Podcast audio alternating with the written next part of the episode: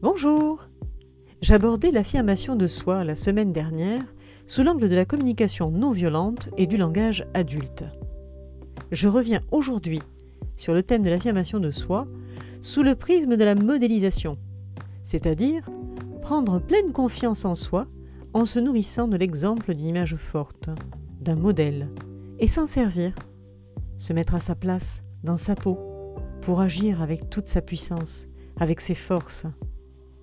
Et pour illustrer cette technique, j'ai choisi un poème écrit et lu maintenant par Victoire.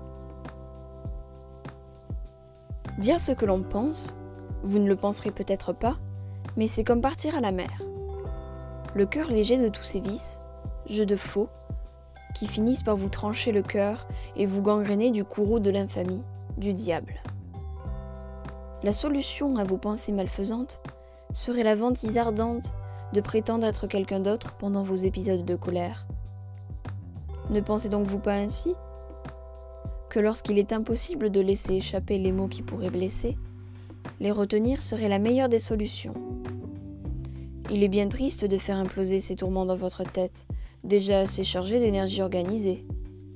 Si vous ne pouvez dire les mots, incarnez quiconque pour les dire à votre place.